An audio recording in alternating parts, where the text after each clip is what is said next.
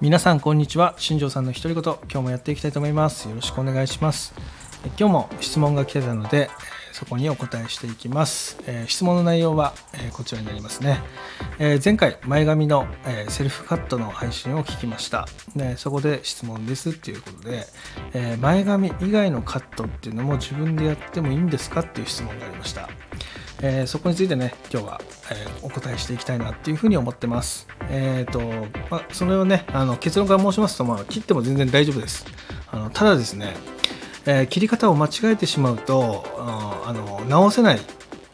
え長さになってくるとね、え大変なことになってしまうので、まあ、そこだけ、ま気をつけてほしいなっていう部分ですね。えどういうことかっていうとあの例えばあの自分の髪の毛の長さを自分で切る場合えー、多分切る場所としては毛先を切っていくような形になると思うんですが、えーと、この毛先を切る時にですね、えーと、例えば、えー、上からね髪の毛がこうまっすぐ降りてる状態で、えー、その毛先の方をつまんでですねジョキって切ったとしますよね。で右と左の長さを合わせるために、えー、長さを測って両方ジョキッと切ってしまうことってあると思うんですけど、えー、これってねあの前の方の髪の毛が切れてるんですよね後ろではなくて。なので、えー、後ろの髪の毛を例えば前に持ってきてま、えー、っすぐ切ってしまうとかなり重たいスタイルになってくるんでね、えー、基本的にはその、え耳の上の方の髪の毛の髪を切ってるような形になります、えそれであればあの全然切ってもらっても全然大丈夫です。あのお直しも効くのでね、えただやってはいけないこととしては髪の毛を上に持ち上げて切ったりとかあのなんかこう美容師さんのこう切り方を見よう見まねで切ってしまったりとかすると,、えー、と上の方が短くなりすぎてしまったりとかねそういうトラブルの原因になるので、えー、と髪の毛ってねもう短く切ったら直せないんですよね、えー、長い髪の毛を短く切るしかないので、えー、そういうことが起こる可能性があるので、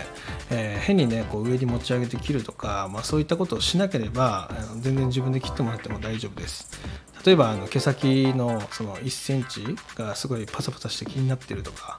そこだけちょきっと切るとかっていうのはね全然やってもらって構わないと思います、まあ、ただね一個気をつけてほしいのは、えーと、できればその専用のハサミで切った方がいいんですよね。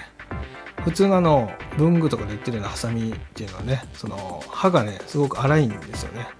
なので、えー、それを使って切ると、まあ、枝毛の原因になったりとかすることがあります。なので、えーと、今ねあの Amazon とか楽天とかでもね美容専用のハサミって売ってるのでしかも比較的安い価格で売ってたりもするので、まあ、そういうハサミを購入して、えーと、毛先をちょきっと切る分にはね全然問題ないと思うので、えー、そういうのやっていいかなというふうに思います、えー、念をしていますがくれぐれもね髪をこう上に持ち上げてね切ったりとかそういうことだけはしないようにしてください。それはちょっと直しが効かなくなるので、えー、例えば間違って切って美容室行ってもね、え、直してもらえないってことにつながったりするのでね、え、それだけはやめてほしいなっていう。で、やるなら必ず降りた状態、完全に前髪を、あ、前髪じゃない、横の髪の毛をしっかり下ろした状態で、毛先を切るっていうのは全然ありだと思いますので、え器用な方とかはねその自分で切ってみたいっていう方がいればそういう切り方であれば、え切っても特に支障はないかなっていうふうに思います、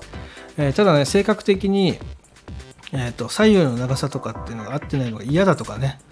えー、そういうことがね性格的に問題としてあるのであれば、えーと自分で切るのはあまりお勧めしないので、えヘアサロンに行って切る方が、ま確実にね、え自分の好きな長さで綺麗に、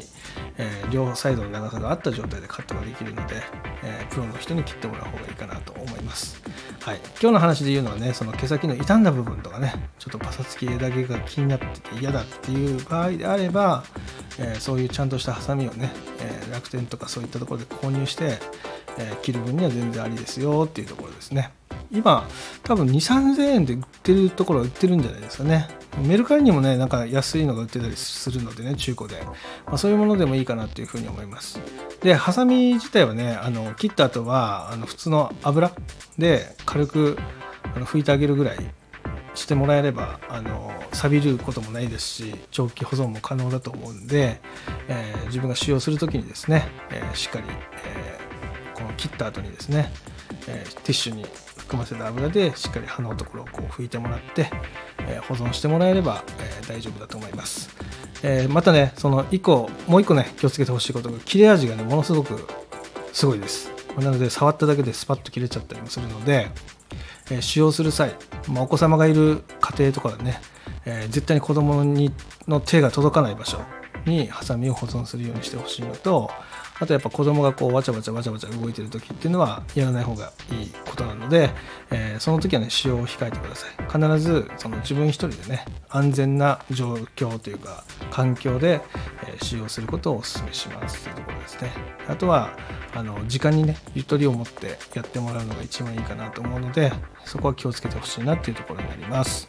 えー、今日はねそのセルフカット前髪以外のところも切っていいんですかっていう質問に対しての、まあ、アンサーになりますので、えー、もしね切る方がいればそこに気をつけて切ってみてください。はい。じゃあ今日はねこの辺で配信を終わ終わらせたいと思います。今日も最後まで聞いていただきありがとうございました。ではまた明日。バイバイ。